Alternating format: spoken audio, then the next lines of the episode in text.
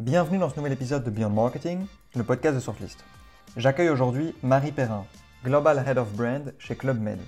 Dans ce podcast, on aborde toute la stratégie social media de Club Med. Comment ils gèrent leurs réseaux sociaux et comment leur équipe est structurée.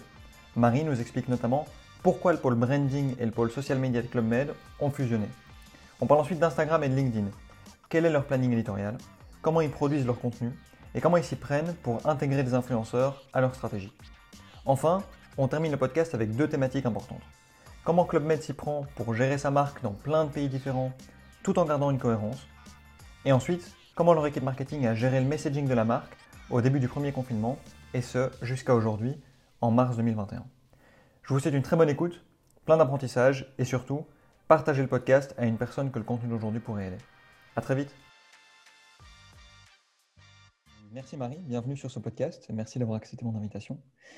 Euh, aujourd'hui, l'idée, ça va être de parler de plusieurs choses, puisque tu es Global Head of Brand chez Club Med. Et donc, on va parler un petit peu de tout ce qui s'est passé et de comment vous gérez vos réseaux sociaux. Euh, avant toute chose, est-ce que tu pourrais peut-être te présenter, nous expliquer voilà qui tu es? Euh, Est-ce que ça implique d'être Head of Brand de chez Club Med bonjour Tancred, enchantée. merci beaucoup pour l'invitation. Je suis ravie parce que alors moi, je, suis une fan de podcast. donc, c'est un, format que, que j'affectionne, que je trouve intéressant. Donc, voilà, je suis ravie de, pouvoir participer à, celui-là. donc, je m'appelle Marie, j'ai 34 ans. Je suis responsable de la marque et des réseaux sociaux chez Club Med depuis bientôt trois ans. Euh, et je suis maman d'un petit garçon, bientôt d'un deuxième enfant. Euh, je suis passionnée par euh, les réseaux sociaux, les contenus. Je trouve qu'on on est dans une période où la dynamique créative au sens large, elle est très positive et très chouette. Donc voilà, je prends beaucoup de plaisir dans mon travail avec les équipes Club Med qui sont, qui sont géniales. Donc voilà, je suis ravie qu'on puisse échanger sur, sur tous ces sujets-là et qui sont des sujets qui impliquent plein de choses, de la créativité, de l'organisation et des process, euh, de la gestion de budget. Donc voilà, pas, que des choses toujours euh, très euh, créatives et perchées comme on peut l'imaginer, mais beaucoup de choses intéressantes et des challenges au quotidien qui sont évidemment démultipliés cette année. Mhm. C'est clair que, comme tu le mentionnes, il y a plein d'aspects différents quand on parle de réseaux sociaux. C'est-à-dire qu'il y a la créativité, parce que tu as une diversité de réseaux sociaux, une diversité de canaux qui est énorme et de plus en plus. Mais tu as aussi tout l'aspect budgétaire, euh, tu as aussi tout l'aspect de la création du calendrier éditorial, à quel moment tu vas pousser le contenu, à quel moment, pour quelle audience aussi. Donc c'est clair que c'est hyper varié. Euh, et ça demande, en fait, dans une équipe, ça demande d'avoir plusieurs types de personnes euh, qui vont gérer tous ces, aspects-là. Et en fait, quand on a préparé, ce podcast, on a évoqué la structure de votre équipe chez Club Med. Et tu m'as expliqué que vous étiez hyper agile, est-ce que tu pourrais un petit peu m'expliquer comment euh, votre équipe est structurée et comment est-ce que vous faites pour être agile justement? Oui. Alors, je pense qu'il y a deux enjeux pour nous qui sont hyper importants et qui font, euh, en toute modestie, en tout cas, je crois qu'aujourd'hui, on a des, choses qui marchent bien euh, en social media au Club C'est à la fois l'agilité et la transversalité. Donc, je dirais la transversalité en premier, c'est vraiment se dire que ce sujet en fait de social media, il est hyper euh, transverse, il est hyper large et il faut vraiment l'appréhender en tant que tel. On n'est pas dans une, on n'est plus dans un contexte où le social media c'est entre guillemets juste euh, du community management. Penser une stratégie social media, c'est être capable d'avoir une vision transverse sur les sujets, de comprendre comment l'entreprise fonctionne. Euh, donc ça c'est hyper important. Et nous, du coup, sur ce point de la transversalité, ce qu'on a fait il y a à peu près un an maintenant dans l'équipe, c'est qu'on a fusionné au niveau global marque et social media. Donc, c'est euh, un seul et même pôle qui gère marque et social media. Avant, c'était séparé. Donc, c'est vraiment l'idée de se dire que le social est un levier de rayonnement de la marque Le Med et que ça n'avait plus trop de sens que les deux soient séparés, en fait, parce qu'on perdait du temps à se remettre à niveau sur les bons messages, à se mettre d'accord, etc. Donc là, c'est voilà, la voix de la marque qui vit en social media et du coup, c'est une seule, une seule et même équipe. Donc la transversalité qui est hyper importante et l'agilité. Euh, oui, comme tu l'as dit, euh, donc, moi, sur la partie marque et social media, on est euh, au sens strict de mon équipe plutôt une petite équipe, puisqu'on va avoir euh, une personne qui est 100% dédiée social media, une personne qui passe à peu près la moitié de son temps sur la marque et sur le social media, et moi qui suis plus là pour les accompagner et, les manager. Mais là où on est agile, c'est que on, est sur un système où on va piloter les plateformes, soit nous directement, donc on a internalisé beaucoup de choses, et on travaille aussi, on a, on a un ou plusieurs freelances qui nous accompagnent dans la construction des plannings éditoriaux, leur animation. Et ça, c'est vraiment quelque chose qui fonctionne, qui fonctionne très très bien. Donc après, voilà, le, système de freelance fait qu'on se renouvelle peut-être un peu plus souvent que quand on a des agences mais ça nous permet euh, d'être euh, réactifs, couteau suisse. Je prends un exemple très concret. Euh, donc nous, dans, mon équipe, on pilote le compte marque Instagram Club Med. Il y a trois ans, je caricature, mais quand je suis arrivée, c'était un sujet qui était, entre guillemets, qu'on adressait peut-être quand il nous restait un peu de temps. Puis on s'est vachement professionnalisé pour, en effet, travailler sur la base de planning éditoriaux, euh, en construisant ces plannings avec beaucoup d'équipes en interne au Club Med. Donc, on avait de la, visibilité à un mois sur ces plannings éditoriaux. Puis, en fait, on s'est rendu compte que euh, pour être inspirant et performant sur Instagram, il fallait aussi qu'on soit capable de se challenger sur les formats. Donc là, on a eu besoin de freelance plutôt pour nous aider à faire plus de vidéos, plus de stories, etc. Donc, on a là, de nouveaux types de freelance. Puis finalement, euh, on s'est rendu compte qu'on avait des enjeux de production dédiés pour Instagram. Donc là, après, pareil, quand on change de freelance, du coup, on revoit un peu la, la, fiche de poste. Et du coup, c'est vrai que c'est des, des, sujets en plus en social media où cette agilité, elle est vraiment obligatoire au quotidien, puisque du coup, on a besoin de poster euh, tous les jours. Et elle est aussi obligatoire puisque c'est des réseaux qui évoluent. Et pour être performant sur ces réseaux, il faut être capable euh, de varier les formats, de varier les messages, etc.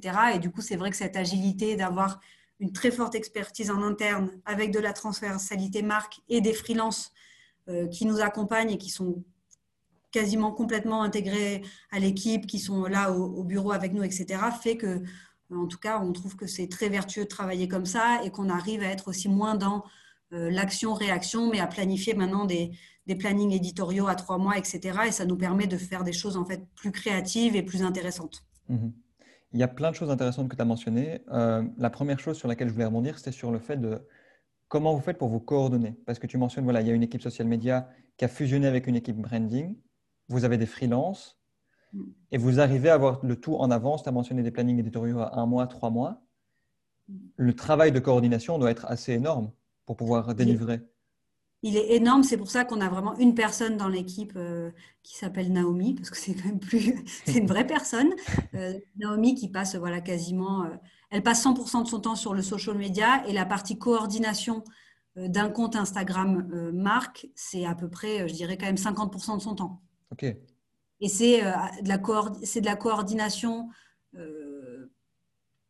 qui est sur, plusieurs, voilà, qui repose sur beaucoup d'anticipation euh, qui repose sur beaucoup d'échanges avec les équipes. Donc au quotidien, on discute, au quotidien, on se challenge et euh, qui repose aussi, c'est aussi de la coordination à un niveau euh, où on essaie de faire beaucoup de partage de best practices, d'analyse a posteriori, etc. Puisque l'idée, c'est quand même sur ces, sur ces sujets-là, c'est on est sur une vision où mois par mois, on essaie d'être plus performant.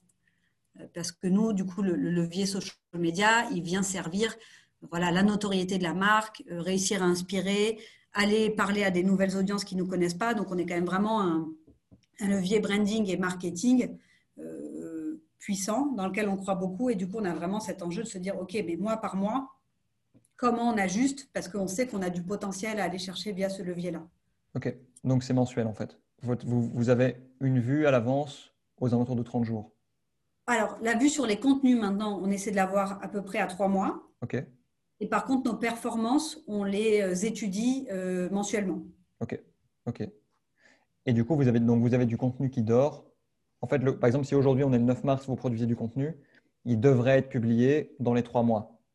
Exactement. Après, il y a des, des, activations un peu plus euh, tactiques.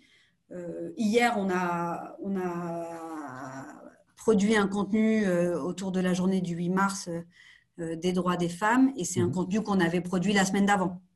Donc on est toujours un peu dans ce double système où parfois on a, comme tu disais, du contenu qui dort et puis euh, on va aussi parfois aller nous-mêmes produire du contenu pour venir répondre à certaines dates ou à certains besoins plus spécifiques. Mhm. Oui, c'est ça, il y a une saisonnalité. En fait, il y a des événements récurrents toute l'année qu'il faut pouvoir voir venir et communiquer dessus euh, intelligemment. Ouais, c'est clair. Et parfois, il y a aussi des opportunités. Et surtout, moi, ce que j'aime bien avec le, le social media, c'est qu'on est à la fois dans le, le planifier, le planning éditorial, le process, euh, parce que sinon on se noie très vite. Mais on est aussi dans euh, le spontané, l'inspiration qui vient. Euh, j'ai vu ça dans la rue, ça m'a donné une idée. j'ai vu des marques. Voilà, il y a des marques aujourd'hui qui en social media sont excellentes. Enfin, je sais que voilà, on, en parle beaucoup, mais nous parfois on voit passer des choses chez Netflix, chez des marques françaises comme Mode Trotteur, etc., qui nous inspirent beaucoup et où on se dit ah bah oui là il y a un angle qu'on n'avait pas vu c'est intéressant comment du coup on revoit notre plan donc on se laisse aussi cette flexibilité là qui est hyper euh, appréciable et qui est un vrai terrain de jeu pour les équipes je pense que c'est aussi ça qui fait qu'aujourd'hui sur ce type de sujet euh, on s'amuse parce que c'est cadré et en même temps on a cette flexibilité là euh, qui est très inhérente aux social media et qu'on ne retrouve pas par exemple quand on est sur des campagnes de branding pure et dure, un peu à l'ancienne, si je puis dire. Mhm. oui, c'est ça, ça te laisse une certaine flexibilité. Et je pense qu'il y a un truc aussi, c'est que quand tu as du contenu qui dort et que tu as une vision deux, trois mois à l'avance, ça te libère l'esprit bah, et tu as du temps pour être plus créatif. Tu n'as pas une pression à produire, en fait. tu as du contenu en réserve, en fait. Et je trouve que moi, ce qui est très chouette, c'est qu'en social media, on est encore, donc même si nous, au Club Med, les, les mentalités, je dirais, ont beaucoup évolué sur, voilà, c'est complètement intégré, que c'est un levier marketing, que c'est puissant, que c'est influent, etc mais on a quand même toujours un peu cette part de test and learn où c'est OK d'aller tester en social media. Mhm. Et finalement, on se rend compte que, euh, voilà, je reprends euh, l'exemple du contenu pour le 8 mars, c'est une idée que Lucie de l'équipe a eue euh, de façon hyper agile.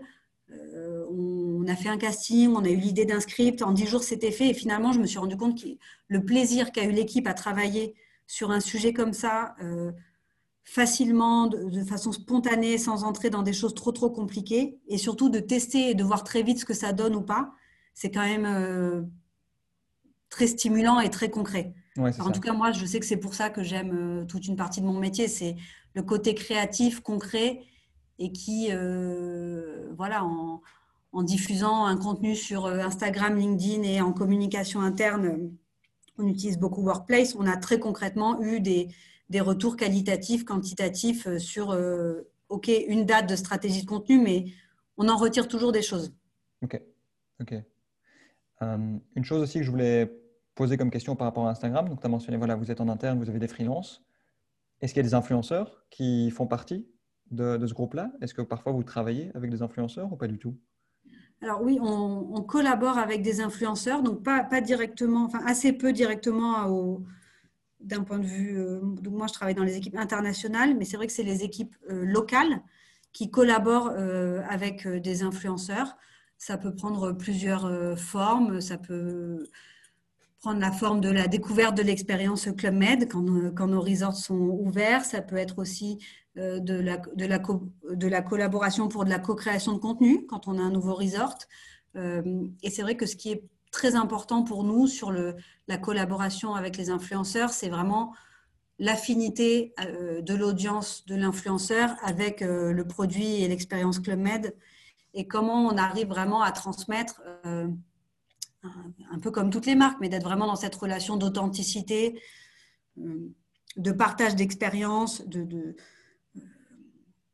d'échange avec les audiences de l'influenceur pour faire découvrir Club Med. Et du coup on est vraiment sur plutôt de la collaboration euh, en France, par exemple, plusieurs fois avec, euh, avec les profils pour vraiment euh, construire cette relation de confiance et surtout qu'il fasse sens pour l'audience de l'influenceur et pour les potentiels futurs clients Club Med. Oui, c'est ça, ça doit être cohérent. Et, comme tu le dis, c'est pas un one-shot, quoi. C'est quelque chose qui est régulièrement. Il y en a très peu. Mhm. Il y en a très peu des one-shots et on se rend compte que c'est pas ça qui est le plus intéressant ni pour l'influenceur, ni pour la marque, ni surtout pour euh, les audiences en fait. Donc euh, voilà. Après là, c'est forcément un contexte un peu plus particulier puisqu'on on, a beaucoup de resorts fermés, donc on peut, on peut moins faire vivre cette expérience-là, mais euh, on trouve quand même des moyens un, peu détournés, comme on l'a fait pendant le premier confinement avec le Med Atom, où on avait des choses autour de, de l'expérience Club Med, même si on est à la maison. Et mais je trouve que ça nous a aussi forcé, entre guillemets, à être plus créatifs et sortir un peu des mécaniques euh, classiques. Donc ça, c'est mhm. intéressant. Oui, clairement intéressant. Euh, tu as mentionné que le turning point était il y a trois ans par rapport à Instagram. C'est à ce moment-là que c'est vraiment devenu euh, clé. Alors, euh, j'ai un peu. Le, Moi, je suis arrivée au Club Med il y a trois ans, donc c'est vrai que c'est la vision très euh, Marie Perrin d'Instagram au Club Med, mais je dirais que le turning point, il est plutôt il y a un an et demi. avec l'idée de, de se dire, il y a un an et demi, on a fait un gros travail autour de la rationalisation euh, de notre présence sur les réseaux sociaux. L'idée, c'était de se dire, en fait, avant, on était partout, partout tout le temps. Mhm. Et finalement, il y a un an et demi, on a amorcé des réflexions autour de se dire, vraiment, il faut essayer d'être plus carré sur quelle plateforme doit servir à quoi pour la marque Med, quels KPIs y associent, quelles équipes pilotent quelle plateforme et comment tout ça, ça vit bien ensemble. Donc ça, c'est quelque chose qu'on a amorcé il y a à peu près un an et demi. Et il y a un an et demi, on avait déjà posé que Instagram euh, pour Club Med euh, et du coup sur des sujets inspiration, destination, voyage, etc., était une, plateforme clé euh, pour, notre marque. Ça, c'était il y a un an et demi et c'est un travail qui a été remis au goût du jour il y a six mois où on s'est reposé des questions en fait en se disant, bah voilà, on avait rationalisé il y a un an et demi mais maintenant, vraiment, regardons quelle plateforme contribue euh, à la performance de Club en réseaux sociaux. Est-ce qu'on a encore des choses euh, à challenger, etc. Donc, c'est vrai que c'est un, gros travail euh, de remise en question aussi. Tous les, et franchement, je dirais, ça va vite. Là, les dernières questions, discussions qu'on a eues sur Instagram, on s'est dit, ben, en fait, là, on est d'accord, mais dans six mois, on s'en reparle. Donc, c'est vrai que pour les équipes, ça va très vite parce que c'est du gros, un gros boulot d'analyse. Et puis après, il y a le quotidien qui prend beaucoup de temps social media. Et puis six mois après, on se repose des questions. Donc, euh, ce n'est pas toujours facile, mais c'est aussi ça qui fait vraiment l'intérêt du sujet. Quoi. Et puis, de toute façon, si on part en social media en se disant, je sais, là, le 9 mars 2021, je sais, et ça sera la même réponse à la question euh, début euh, janvier 2022, je pense que c'est une erreur. Il faut, accepter de se, faut accepter de se reposer des questions, il faut accepter de remettre en cause les fonctionnements, le temps passé sur telle et telle plateforme. Donc j'ai beaucoup parlé d'Instagram, mais par exemple, LinkedIn, c'est aussi un sujet qui prend une ampleur vraiment différente aujourd'hui. Euh, donc voilà, on se, réinvente, on se pose des questions. Est-ce que TikTok, on ira, on n'ira pas? Pourquoi? Comment? Voilà, c'est des choses qui sont aussi tout le temps un peu dans, nos, discussions. Ouais. Mais c'est clair que c'est le challenge, hein, tout le temps se remettre en question. Et surtout, il y a toujours un travail de structuration à faire, comme tu l'as dit, rationaliser quelle plateforme sert à quoi et quel usage en effet euh, faut le faire constamment. Quoi. et en plus, souvent, il y a le, la couche encore au-dessus qui est de, de euh, d'expliquer et de former les autres publics internes à cette logique de rationalisation, à cette logique de non, un contenu ne peut pas aller partout, s'il vous plaît. Euh, voilà, comment on se coordonne entre quand est-ce que la marque parle en réseaux sociaux, quand est-ce que c'est vos comptes perso qui parlent, quand c'est vos comptes perso, qu'est-ce que vous pouvez faire Qu'est-ce qu'il faudrait éviter de faire, s'il vous plaît, quand on travaille euh, au Club Med Donc, c'est vrai que c'est des, problématiques qui s'entremêlent euh, et sur lesquelles il y a voilà, cet enjeu de, d'expliquer, de partager, tout en gardant de la spontanéité, euh, évidemment, parce que c'est aussi ça qui fait le, un peu la, magie de, ces supports-là. Mais c'est vrai que du coup, c'est, c'est un, c'est pas un, c'est pas un part-time job, quoi. c'est ça. Pas du tout. Plein. Pas du tout. C'est clair. Euh, tu as mentionné LinkedIn et c'est justement une question que je voulais poser. Au-delà d'Instagram, est-ce qu'il y a d'autres réseaux sociaux, d'autres canaux que vous utilisez? Euh, Alors oui, on est présent euh, donc sur Instagram, au niveau de la marque et aussi au niveau de nos resorts. Donc, par exemple, sur Instagram, tu peux retrouver Club Med et puis tu vas aussi retrouver Club Med Seychelles, qui est le futur resort euh, Club Med Exclusive Collection qui va ouvrir. Tu peux retrouver euh, Club Med Alpes. Donc, tu peux sur Instagram retrouver soit la marque, soit le, produit, si je puis dire. Euh, on est présent sur Facebook au niveau des pays. Et on est présent évidemment sur Twitter aussi au niveau des, pays. On est, et LinkedIn qui prend une, une, ampleur de plus en plus importante, puisque historiquement, en effet, LinkedIn est un sujet très RH et marque employeur, mais qui aujourd'hui, on voit bien, est à la croisée des chemins de beaucoup de sujets et qui finalement va nous permettre de parler euh, à la fois de nos engagements, de nos stratégies, de nos actualités euh, business ou plus locales. Et du coup, c'est vrai que LinkedIn prend une part de plus en plus importante et c'est une plateforme qui est aussi intéressante à gérer puisqu'elle est beaucoup moins dans l'image et elle est plus sur euh, le fond. Et du coup, c'est vrai que ça nous amène à, à, nous poser pas mal de questions et là, à collaborer avec encore presque plus d'équipes que sur des sujets euh, type Instagram, puisque sur LinkedIn, on, on co-construit avec les RH, les RP, les équipes social et influence, la marque, etc. Donc, c'est vrai que c'est une plateforme qui est vraiment encore plus à la croisée des chemins. Euh, et du côté des autres plateformes, après, on est plutôt sur du questionnement euh, et, du test and learn. Euh, je sais que là, récemment, les équipes en France testent et observent pas mal ce qui se passe sur Clubhouse, qui est intéressant parce que qui, tourne autour de, la voix, d'audience beaucoup plus, d'audience entre guillemets beaucoup plus niche. Donc c'est vrai qu'on regarde et on, et on teste. Euh, mais c'est vrai que les plateformes sur lesquelles on se concentre le plus, euh, je dirais que c'est euh, Instagram, LinkedIn et Twitter. Ok. ok. Et sur LinkedIn, l'usage qui en effet vous postez avec vos comptes perso ou le compte de la boîte? C'est à la fois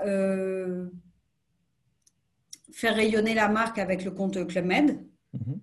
sur des sujets, voilà, sur les sujets qui nous semblent être les plus, les plus pertinents.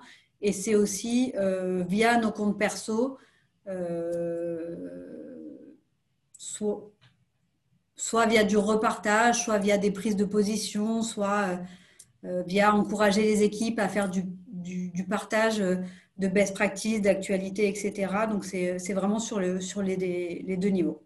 OK. Et au niveau personnel, tu sais si vous, enfin, est-ce que vous avez la liberté de parler de ce dont vous voulez ou il y a, il un processus en interne qui, où il y a un peu de contrôle, si je peux dire?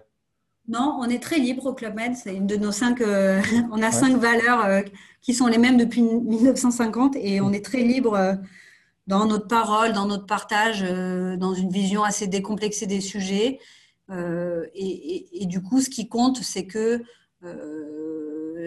les géos partagent de façon spontanée et naturelle les choses et il n'y a pas de contrôle, il y a plutôt de beaucoup de pédagogie et d'explication autour de euh, ce qui fait sens pour Club Med, euh, ce qui fait sens pour vous, et du coup d'essayer de bien faire comprendre euh, au public que, voilà, évidemment, il y, a de la, il y a de la liberté et chacun poste ce, dont il a envie sur les réseaux sociaux, mais qu'il y a certains messages qui vont beaucoup plus servir la stratégie de Club Med que d'autres il y a des angles qui sont plus intéressants, etc. Donc c'est plutôt vraiment en amont euh, qu'on essaie vraiment de, former, entre guillemets, ou en tout cas de, faire saisir aux équipes euh, l'importance d'angler un peu ce qu'on raconte. Euh, et évidemment, après d'être responsable, etc. Mais ça, j'ai l'impression que c'est quand même dans les, dans les pratiques des choses qui, qui sont quand même bien intégrées maintenant. Et de temps en temps, entre guillemets, on fait la police mais c'est quand même assez rare. Ouais. Ok, je comprends. Mais c'est excellent d'avoir cette liberté en fait. C'est excellent parce que ça, ça permet aux gens de s'exprimer, d'avoir leur créativité et de prendre position surtout. Et je remarque que sur LinkedIn, de plus en plus de boîtes et d'employés le font. Et en général, ça bénéficie à l'image de la marque. Ouais, je, je, je suis 100% d'accord. Mhm. Euh, c'est en général de cette liberté-là qu'on a la, la, créativité la plus intéressante parce que si finalement c'est pour avoir euh, 100 personnes qui postent 100 fois le même contenu, euh, on en revient toujours à nos audiences externes, puisque c'est ça qui compte quand même le plus. Euh, en tout cas, nous, dans une logique de, voilà, de, notoriété, de recrutement de nouvelles audiences, ce qui nous importe, c'est d'être considéré par des gens qui ne nous connaissent pas, d'être vu aussi sous un autre angle quand on nous connaît déjà. Et du coup, euh, si c'est pour avoir 100 fois le même contenu poussé par 10 managers différents, ça n'a pas trop d'intérêt. Ouais, c'est clair. C'est vraiment ça. Euh, d'autant que sur LinkedIn, c'est très fort personal brand. Et j'ai l'impression que si tu copies-colles un contenu, bah force, c'est pas le but. quoi. C'est pas le but. Mm. Mm, mm. Euh, on a parlé d'Instagram, LinkedIn, différents réseaux sociaux. Chaque fois, ça va être un, contenu, un type de contenu différent qui va être produit. Euh, est-ce que tu peux m'en dire un peu plus sur votre processus de production? À partir du moment où il y a une idée et où vous avez un planning éditorial, bah, comment vous remplissez les cases et comment est-ce que vous produisez le contenu? Alors, euh, ben, la première chose, c'est qu'on a des processus de création. Euh, c'est ça qui fait, je pense, euh, une de nos forces. on a toute une partie de nos contenus photos et vidéos au Club Med qui sont produits par un studio interne donc on a ce studio interne qui est une vraie, qui est pareil au sein de l'équipe, au sein de l'équipe marque, qui est vraiment une, une mine d'or. C'est une équipe qui euh, a un plan de production annuel qui fait le tour du monde. En ce moment, il y a quelqu'un de l'équipe qui est au Brésil pour aller capturer la beauté d'un de nos resorts. Donc voilà, on a ce studio interne qui produit du contenu pas uniquement à, usage réseaux sociaux et d'ailleurs principalement plutôt à usage, on dirait commercial, donc sur notre site, mais qui du coup en fait, ramène dans ses valises maintenant toujours euh, des contenus plus euh, social. Donc, on, les brive sur des angles plus social, etc. Et du coup, on a la chance de pouvoir capitaliser sur ces productions euh, qui sont voilà, des productions professionnelles, etc. Et d'en tirer des contenus pour le social media. Donc, ça, c'est une première façon de produire. Mm-hmm. Une deuxième façon de produire des contenus, c'est que dans 90% de nos Resort Club Med, on a ce qu'on appelle des IGO, qui sont du coup des gens qui s'occupent du digital en resort et qui euh, historiquement faisaient beaucoup de community management et maintenant ont des missions beaucoup plus élargies, mais qui sont du coup des gens capables de produire du contenu social media et qui sont vraiment euh, sur place et qui du coup euh, nous produisent du contenu soit sur brief, soit un peu en fil rouge. Donc ça c'est pareil, c'est du stock pour nous.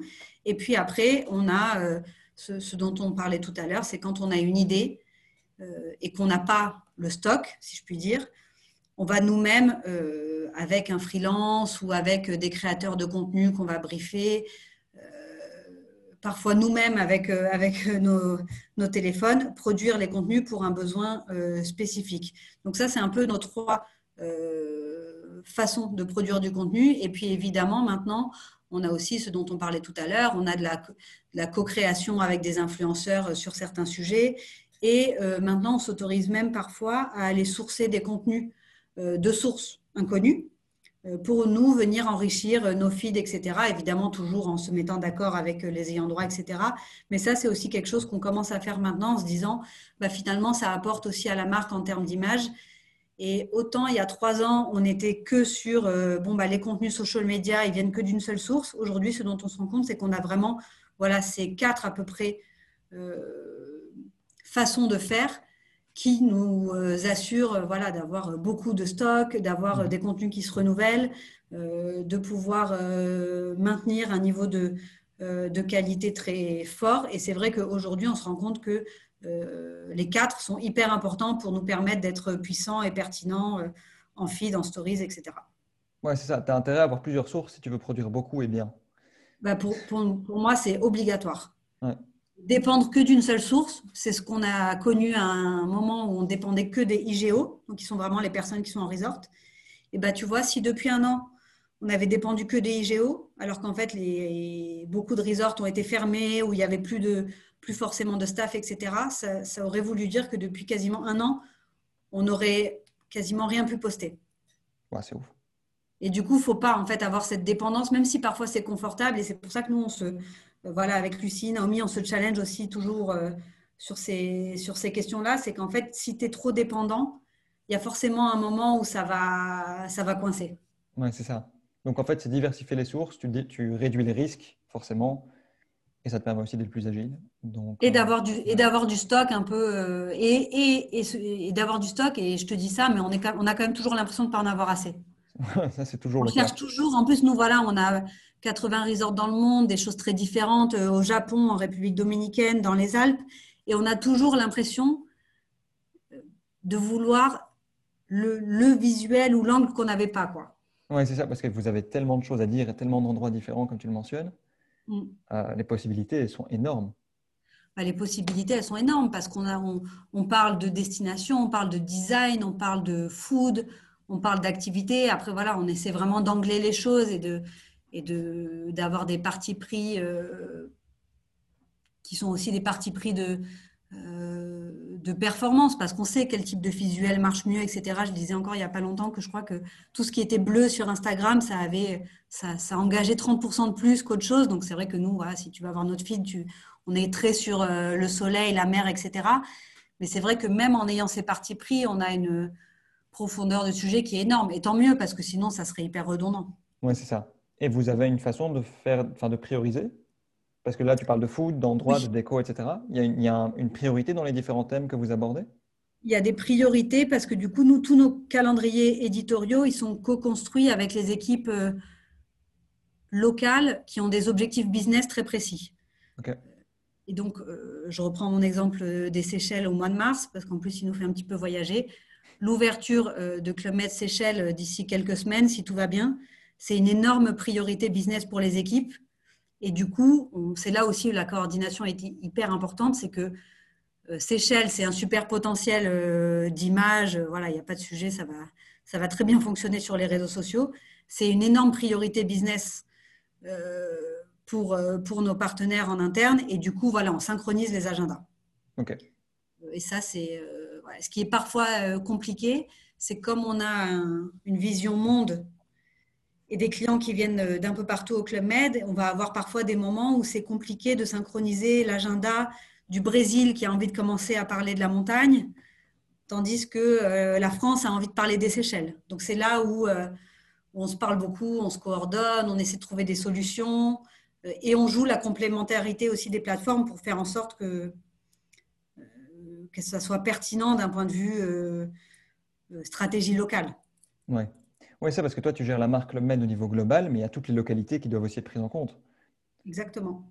Oui en organisation, ça ne doit pas être évident. c'est, euh, euh, on est nombreux. Après, on, on fait beaucoup de coordination, comme je te disais. Mm-hmm. Le fait d'avoir rationalisé l'écosystème, d'avoir des, des, process qui sont clairs, ça nous aide aussi beaucoup à, à mieux travailler ensemble et voilà, d'avoir euh, certaines équipes qui s'occupent de certaines plateformes avec certains KPIs clairs. Ça permet aussi vraiment à chacun d'allouer le bon temps et le bon niveau de ressources sur ces sujets. Et je, en tout cas, voilà, là, ça fonctionne quand même plutôt bien. Mhm. tant mieux, excellent. Euh, quand on a préparé le podcast, tu as évoqué les campagnes médias qui avaient une utilité décroissante. Est-ce que tu peux nous expliquer pourquoi et comment ça se combine avec les réseaux sociaux? Oui, alors je dirais pas forcément euh, inutilité, euh, mais c'est vrai que je pense qu'il y a un vrai changement. Donc moi, je ne fais pas de médias directement dans mon équipe, mais je pense qu'il y a vraiment un changement profond euh, dans la façon dont on gère les plans marketing, dont le, le levier média. En fait, si je caricature, avant 2020, on avait des plans avec des vagues, euh, des plans marketing, avec des vagues de médias qui venaient soutenir des, messages, etc. Nous, dans le secteur du tourisme, ce qu'on voit, c'est que là, euh, avec euh, le grand chamboulement des usages, des clients qui réservent de plus en plus en dernière minute, des contraintes gouvernementales qui vont, qui viennent, etc., finalement, on n'est plus dans la même logique. Il y a un gros enjeu pour les équipes marketing de doser du tactique très agile de dernière minute avec des plans où on construit la marque au long terme, etc. Et que euh, planifier des logiques de vagues télé ou de vagues médias plusieurs mois à l'avance, c'est plus, euh, plus la façon dont on travaille. On prévoit plutôt euh, sur du court terme avec différentes options. on passe encore plus de temps qu'avant, je dirais, à l'analyse aussi des tendances, des insights, de la data client pour nous aider à prévoir ces scénarios qui sont des, pour prévoir ces scénarios qui sont des scénarios qui doivent s'activer facilement. Et que finalement euh, six mois à l'avance euh, une campagne avec une créa prête en tout cas nous dans notre quotidien aujourd'hui voilà d'acteurs tourisme ça n'existe plus. Mhm. oui c'est ça. Parce que tu vas pas prévoir une campagne qui va tourner sur trois mois alors que le contexte global peut être tout à fait à l'opposé ou totalement incertain ou et par contre, là, tu vois, dans un contexte où les frontières sont fermées, on ne sait pas quand est-ce qu'elles rouvrent. La pertinence d'avoir des campagnes médias, elle ce serait quand même vraiment, euh, c'est des vraies questions à se poser.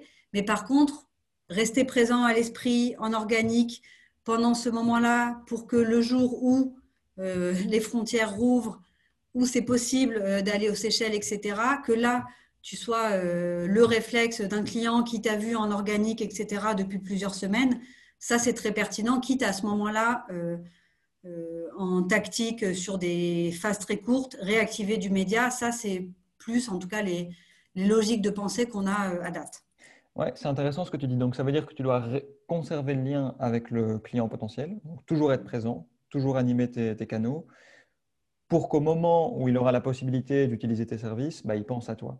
Ouais. Euh, et, c'est vrai qu'il y a eu des moments où on s'est posé des questions parce que pendant le premier confinement, au début, on a tout stoppé, même en organique, donc évidemment en médias, mais même en organique, pendant quelques semaines, on est resté hyper euh, discret, mais parce qu'on avait peur, on se disait, euh, est-ce que là, parler de voyage, et pendant le confinement, je pense qu'on a bien fait le premier confinement, ça n'aurait eu aucun sens euh, entre mars et avril 2020 de parler de voyage. Mais aujourd'hui, ce dont on se rend compte, c'est que là, même quand on est bloqué, en fait, l'appétence pour le sujet, euh, l'envie des clients, elle est tellement forte sur, sur, ces sujets-là, une fois que ça sera possible, que maintenant, en ayant bien analysé les tendances, en ayant trouvé le bon ton, en étant agile dans le bon contenu au bon moment, on arrive en fait à être audible même si là, euh, tu vas pas partir demain, en fait. Oui, c'est ça.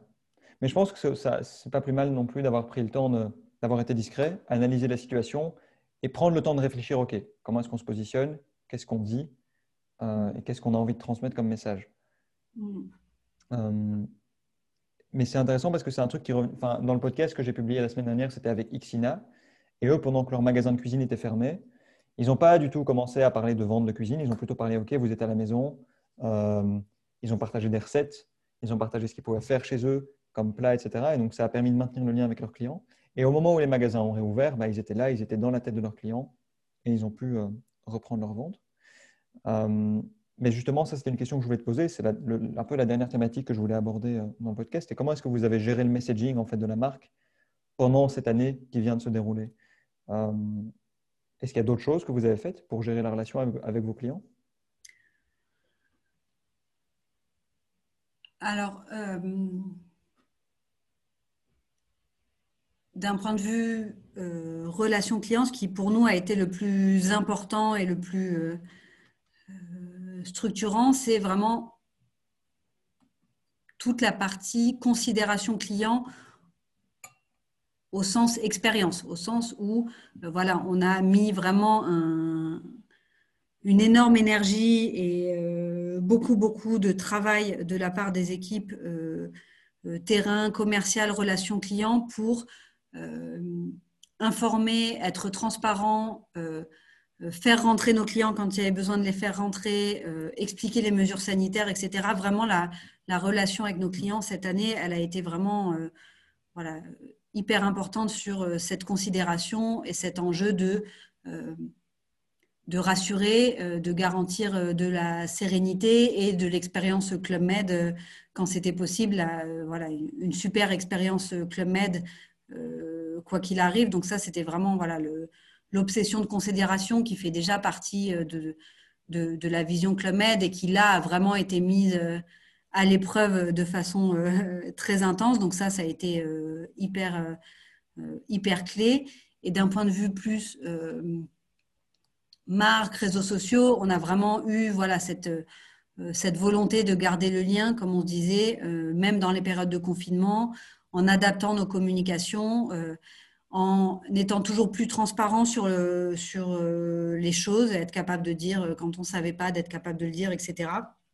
Donc voilà, de la, considération, garder le lien, de la transparence. Et, et, nous, du coup, ça nous a demandé beaucoup de encore plus que d'habitude, beaucoup de synchronisation entre les équipes. Et ça, c'est vraiment quelque chose euh, que je, voilà, que je retiens et qui a été très positif parce que là, voilà, les équipes commerciales, relations clients, social media, marques, c'est dans un contexte si compliqué, si changeant, c'est en fait obligatoire de bien communiquer, de bien travailler ensemble. Et, euh, sinon, sinon, en fait, euh, pour le client, c'est infernal. Donc, c'est c'est une obligation et ça rend nos jobs euh, encore plus intéressants. Il y a des moments où ça les rend plus complexes, mais, euh, mais je pense que du coup, collectivement, on aura, on aura vraiment progressé là-dessus et pris des réflexes de, de plus grande synchronisation. Tout ça avec, euh, voilà, toujours en ligne de mire, l'idée de, de, pour le client d'avoir une expérience la, plus, la plus réussie possible. Mmh oui, la communication interne est hyper importante.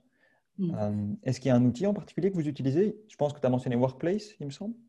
Alors, on a, on a Workplace, on utilise. Euh, alors, nous, on était déjà passé sur Teams. Euh, de façon beaucoup plus systématique depuis au moins un an, un an et demi. Mais c'est vrai que du coup, Teams nous est d'une grande aide. Nous, en social media, on utilise aussi beaucoup. On a des boucles, on a des boucles WhatsApp pour communiquer hyper facilement. Euh, et puis, on a aussi euh, enrichi certains de nos outils. Par exemple, on, utilise Social Baker pour monitorer les performances euh, de notre plateforme social. Et en fait, on a enrichi Social Baker du, de toute une partie qui nous permet de centraliser les retours clients. Ça, c'est des choses qu'on n'avait pas. Et du coup, on a eu aussi cette, cette volonté de se dire, voilà, on avait des bons outils existants. et dans un contexte pas évident puisqu'on ne se voit pas, il faut qu'on soit toujours euh, plus synchronisé, toujours mieux organisé euh, et toujours plus en lien les uns avec les autres et comment du coup on vient enrichir des outils qu'on a déjà euh, pour que ça fonctionne encore mieux. Donc c'est vrai que cet exemple-là autour de Social Baker, il est intéressant puisque c'est une plateforme voilà, qu'on voyait avec un prisme très reporting et finalement on s'est rendu compte en travaillant mieux les uns avec les autres qu'elle avait aussi une grande valeur ajoutée pour les équipes de la relation client et leur permettre de centraliser les, les discussions euh, qu'ils ont mhm. avec les clients sur les différentes euh, plateformes.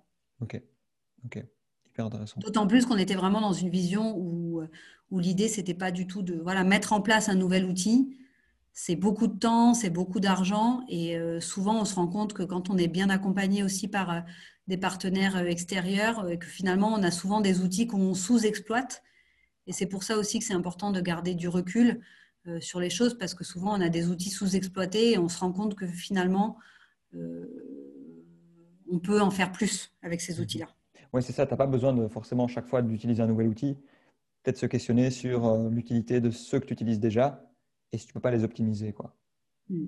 Moi, je dirais qu'au quotidien, j'en ai trois. Mhm. Et en plus, sur des profils plutôt créatifs, euh, peut-être un peu plus freestyle comme moi, trois outils, c'est déjà vachement bien. trois outils déjà bien utilisés, c'est bien. Ouais, c'est ça, c'est ça. sinon, tu fais un peu euh, la sauterelle entre plein d'outils différents et, tu t'en sors plus. Sinon, c'est pas du vrai usage en fait. Ouais, c'est ça. C'est ça. Euh, hyper intéressant comme discussion. On a, on a parlé plein de choses différentes. On a parlé de la structure de votre équipe, des différents réseaux que vous utilisez, de votre planning, de la production du contenu que vous avez, de, de, de, campagne média. Avant qu'on clôture, est-ce qu'il y a un sujet qu'on n'a pas forcément abordé euh, que tu voulais partager?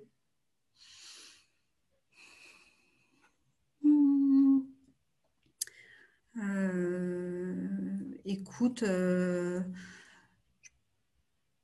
je pense que moi j'ai la chance de travailler sur des sujets qui sont à la fois créatifs, enthousiasmants stratégique. Et c'est vrai que tout ça, ça marche bien. On, s'en rend compte depuis euh, encore plus, je dirais, depuis un an. C'est que tout ça, ça fonctionne aussi parce qu'il y a, beaucoup d'équipes derrière, euh, qu'il y a beaucoup de, bienveillance et de, créativité. On se, on stimule les uns les autres. Et je pense que c'est hyper important dans, euh, cette période de de garder cette créativité, de garder cet enthousiasme sur les sujets, de d'être capable de se réinventer, même si c'est compliqué. C'est vrai que moi, c'est voilà, quand je prends un peu de recul et que je regarde l'année passée, c'est pas du tout une année où on n'aura pas appris, où on aura été que, je ne vois pas du tout comme une année où on a été que contraint par euh, des budgets, des stop and go, etc. Au contraire, j'ai eu l'impression qu'on a eu plein d'opportunités, euh, voilà, des opportunités d'être plus créatifs, des opportunités d'être plus bienveillants les uns avec les autres aussi dans nos façons de travailler, puisqu'on s'est quand même rendu compte que, euh, que c'était important d'être, euh, voilà, même si euh, la gentillesse, ça fait complètement partie des valeurs Club Med, mais quand on est loin les uns des autres, de, d'y mettre aussi le bon ton quand on échange, etc.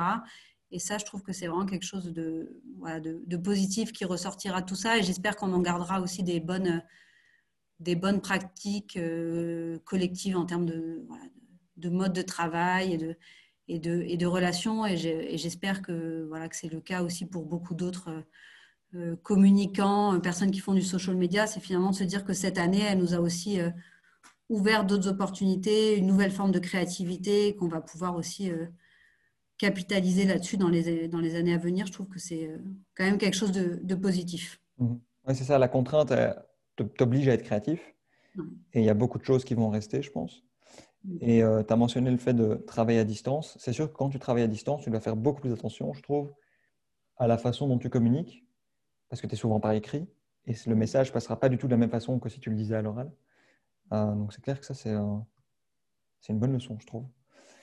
Euh, ouais, puis je trouve même que moi, je le vois dans mes équipes, il y a eu des gens qui ont vraiment progressé aussi sur les prises de parole, euh, à l'oral, derrière un écran, etc., puisqu'il n'y a pas eu le choix. Ça a encouragé peut-être des profils plus discrets à euh, prendre la parole euh, autrement, à, se préparer un peu différemment pour les réunions derrière un écran, etc. Et que finalement, voilà, encore une fois, je trouve qu'on a tous collectivement progressé face à quelque chose qu'on n'avait qu'on n'avait pas vu venir. Donc, c'est, mmh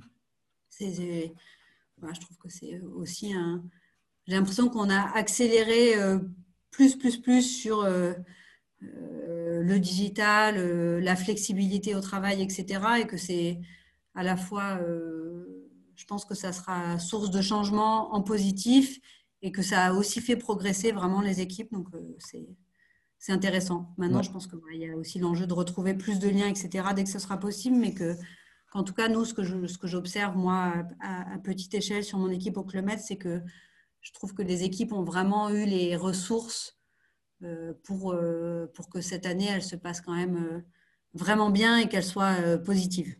Ouais, voir le positif de ça. ça me semble être une bonne façon de clôturer. Pour les gens qui nous ont écoutés jusqu'ici, est-ce qu'il y a un endroit où on peut les renvoyer? Est-ce qu'ils peuvent t'ajouter sur LinkedIn, par exemple? Est-ce que c'est possible? Oui, oui, ils peuvent m'ajouter sur LinkedIn, ils peuvent aller rêver de voyage sur le compte Instagram Club Med voilà, je serais, je ravie euh, d'échanger ou de creuser certains points si euh, certains ont des questions. Ok, super. Bah, écoute, merci beaucoup Marie. Merci d'avoir écouté cet épisode de Beyond Marketing. J'espère que cette conversation avec Marie pourra vous aider. Personnellement, j'en retiens plusieurs choses. Je retiens d'abord l'importance que représente Instagram pour une marque comme Club Med, leur processus de création de contenu et le changement de stratégie qu'ils ont effectué il y a un an et demi. Je retiens ensuite la rationalisation que Club Med a fait par rapport à ses différents canaux marketing. Comme Marie l'explique, ils ont pris le temps de réfléchir à l'utilisation de chacun de leurs canaux pour atteindre leurs objectifs plus vite et plus fort. Enfin, je retiens la manière dont ils gèrent leur marque à un niveau multilocal, tout en gardant une cohérence dans leur message. Encore une fois, j'espère que cet épisode vous a plu. Je vous souhaite une excellente journée et on se retrouve bientôt dans un prochain épisode de Beyond Marketing.